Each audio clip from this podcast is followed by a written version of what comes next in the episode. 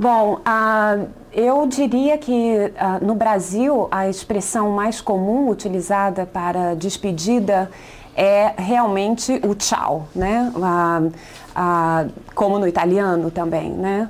Uh, adeus, que também é uma expressão uh, utilizada, tem um impacto muito mais forte e significa uma despedida muito mais intensa e geralmente alguém que parte por muito tempo e talvez até sem uma volta, né, sem um retorno.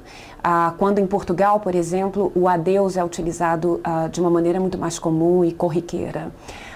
eu, no meu caso, uso sempre o tchau. Um, se eu vou uh, voltar a ver a pessoa no mesmo dia, eu posso utilizar também expressões como até breve, até mais, até mais tarde. Uh, hum, deixa eu ver outras expressões. Uh, até logo mais, ou, ou, simplesmente até logo. Apesar de que até logo eu diria que é uma expressão um pouco mais formal.